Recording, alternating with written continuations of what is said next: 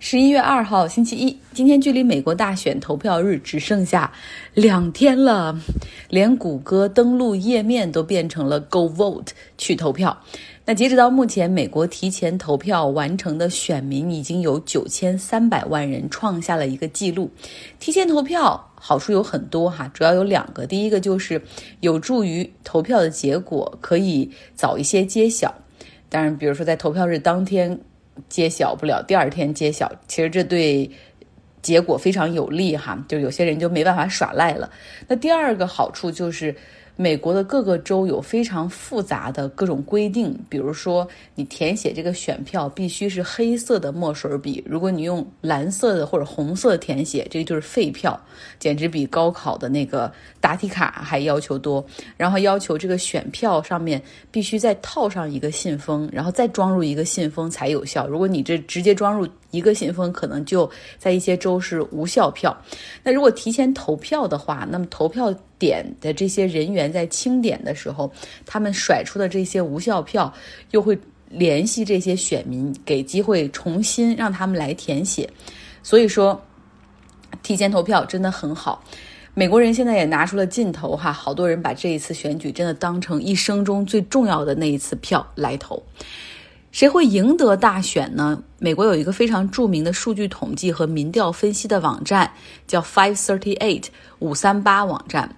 他们进行了四万多次的 stimulation，就是那种模拟分析，然后结合不同州的 sample，就是那种取样和支持率，最终得出的大选概率哈是拜登百分之八十九的可能性会赢得大选，特朗普只有百分之十的可能性会赢得大选，那另外百分之一就是双方打平。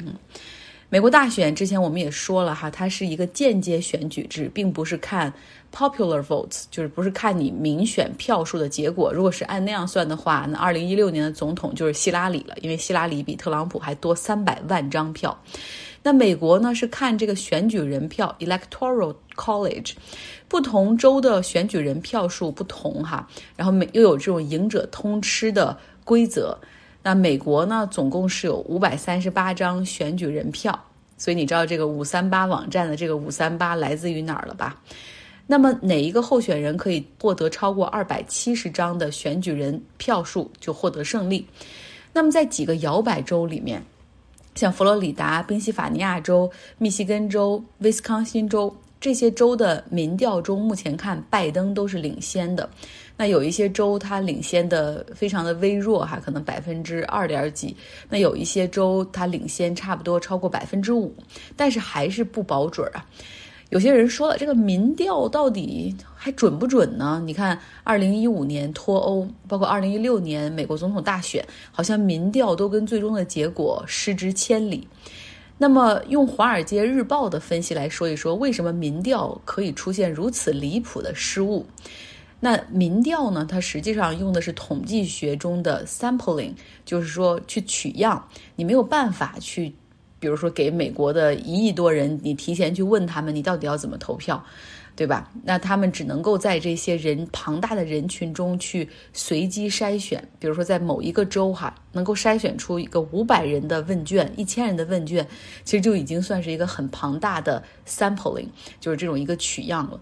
这五百人选的话，你尽可能要让他代表这个州的 demographic，就是这个人的人群的特点哈，然后达到足够的随机才有意义。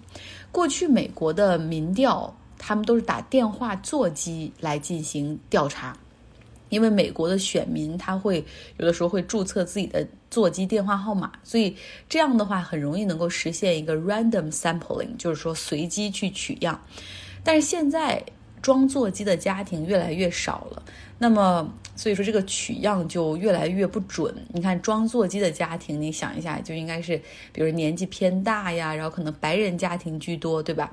所以现在呢，这个很多做民调的公司就会把这个民意调查放到网络上来进行，用社交媒体上面的广告或者电子邮件去招募样本。但是你想。这样的招募途径好像也不是 random sampling，就不是这种随机挑选了，因为愿意在社交网络上去看这些信息的人，可能都是偏自由派，所以这也就是华尔街日报所分析的哈，就是为什么现在民调可能会不准。但别管民调怎么显示，我们看到双方对于摇摆州的争夺还是在继续哈，哪怕最后只剩下最后四十八个小时了。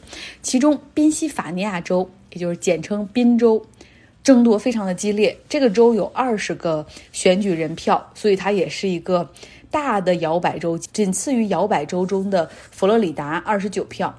而且呢，拜登和民主党他们对这个州寄予很大的希望，像。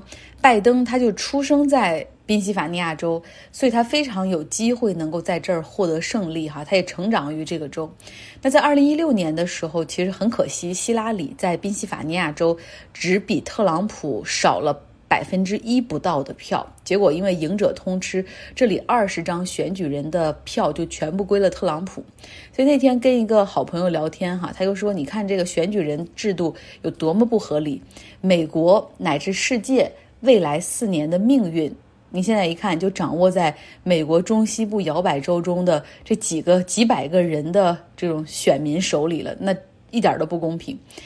特朗普他今天在宾州举行了四场竞选活动，而拜登呢，他也把最后四十八小时的竞选活动都安排在了像宾州的首府费城，然后以及附近的摇摆州的这比斯堡以及宾州的西部。那现在最糟糕的一种情况就是，我们可以预想各种各样的 scenario 哈。最糟糕的就是宾州的选票会存在争议，是否要重新清点选票？像我之前讲过的两千年布什对戈尔那样，最后打到最高法院，有九个大法官他们投票来决定这个清点票数是否要继续。之前我讲过两千年佛罗里达的这个票选风波。但是忘了说一点哈，当年共和党和布什家族派到佛罗里达州打官司和监督选票的庞大的律师团队中有三个人，目前都已经成为了美国最高法院的大法官，他们是 Roberts、Kavanaugh 和 Amy Coney Barrett。所以说，怎么避免最高法院这些人哈，然后去做出让大家失望的结果，就是。拜登他不仅要赢，而且他要获得大胜。这样的话，你这个最高法院就影响不了选票的结果了。关于美国大选，特朗普早就在几个月前的总统辩论的时候就定下了一个基调，就是这全都是 fraud，假的，充满了欺诈性。啊，他们都是要篡夺我的胜利。他还说过这样的话，就是 Proud boys stand back and stand by。Proud boys。骄傲男孩是一个白人至上的极右组织，然后他们会持枪，然后会有那种暴力攻击的倾向。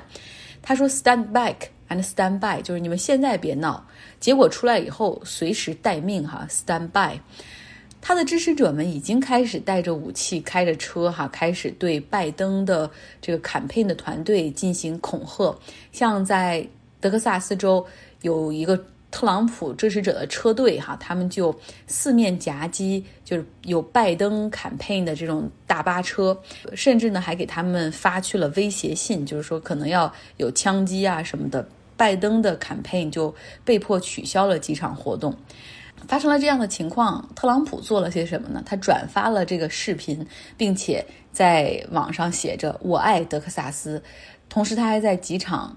就是他线下举行的竞选活动上公开赞赏他们的行为，就是啊，这种做法你们看了吗？那个视频 amazing，他们做的太棒了。美国最近几个月枪支销售又创新高，有百分之四十的人他是第一次买枪，那其中又有很多是自由派。有人说了，你们这些人不是要控枪吗？怎么怎么也加入持枪的团体了呢？那是因为。特朗普的支持者都在囤枪，在增加购买枪支的数量，而这些人，他们担心最最最坏的结果出现，就是美国会在这次大选之后发生内战，所以好多人会担心有这种冲突的情况发现，所以也在这个时候第一次买了枪。曾经为特朗普工作过的私人律师啊，也就是因为给特朗普擦了屁股，最终他自己入狱的科恩哈。他现在成了坚定的反特朗普阵营中的一员。他说，特朗普非常清楚，只有他赢得大选，他才能够免于坐牢。他现在不是 run president，而是 run away from the law，就不只是说我选总统了，而是要想办法逃离法律的约束。那目前呢，特朗普和他的家人总共面临着二十六项起诉，其中包括挪用竞选资金、偷税，甚至还有一个性侵的案件都在上面。另外，他个人，特朗普个人还有一个三亿多美元的以他个人名义为信用担保的这种债务要还。美国国税局对他进行调查。那么现在，如果是他真的欺诈的话，他要支付至少一亿美元的这种罚款。因为疫情，不论是他的高尔夫球场还是他的酒店，那企业运营都非常的惨淡。所以说，只有当总统，只有继续当总统，才能够让他免于坐牢，免于破产，免于经济上那种窘困。这是耶鲁大学历史系的教授 Sidner 的分析。他说。可以想象吗？如果特朗普可以当选的话，他就会变本加厉，不受任何约束的为自己和家族赶紧去兑换利益，解决他的债务问题。所以说，当务之急就是必须要阻止特朗普和他家族中的任何一个成员继续从政，因为现在有一些茶党，还有一些极右，他们看上了小特朗普，哈，希望能够推选他去当下一任美国总统。曾经担任过特朗普内阁中，就是在担任过十天特朗普的新闻官的，呃 s a k r a m a t i 他说，如果说特朗普要还面临着这种坐牢的风险的话，他是不是他很有还有一种可能性哈，就他就会选择出国，就是逃跑，到时候美国会出现第一个流亡的这种前总统。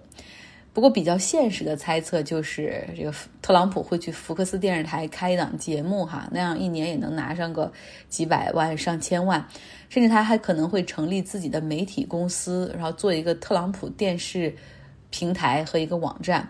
那这种猜测比较靠谱，因为据说他的女婿库什纳已经帮他注册了一个这种公司，哈，媒体公司。想象打开电视看特朗普，一天二十四小时都有他的内容。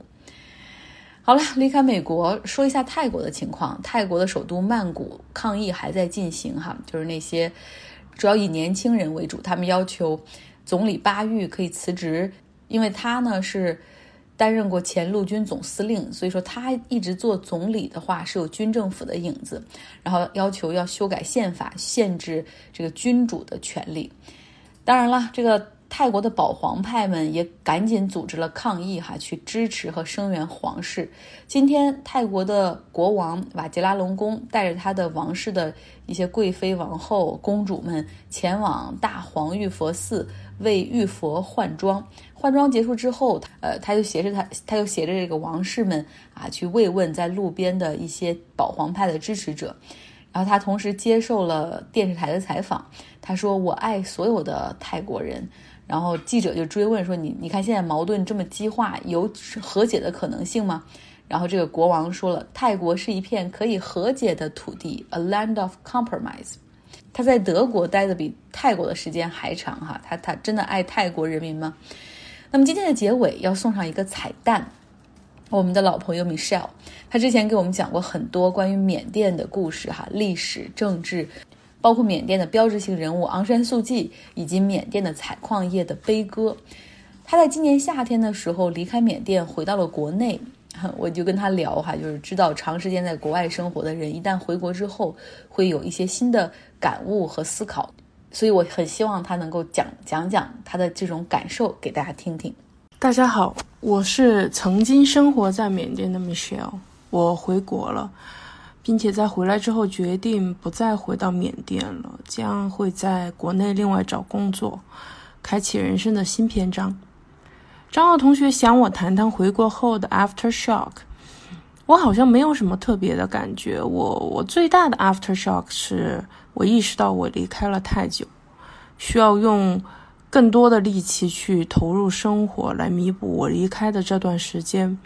甚至是学生时代就开始有的空白，这不是指的事业上。我在工作上一直是一个不遗余力的人。我说的是对家人的陪伴。我现在珍惜跟他们吃的每一顿饭，看的每一次电视。以前的我不是这样的，比如相亲节目，我我会觉得很弱智，不屑一顾。现在我明白了，生活的智慧不能用那么精明的方式来计算。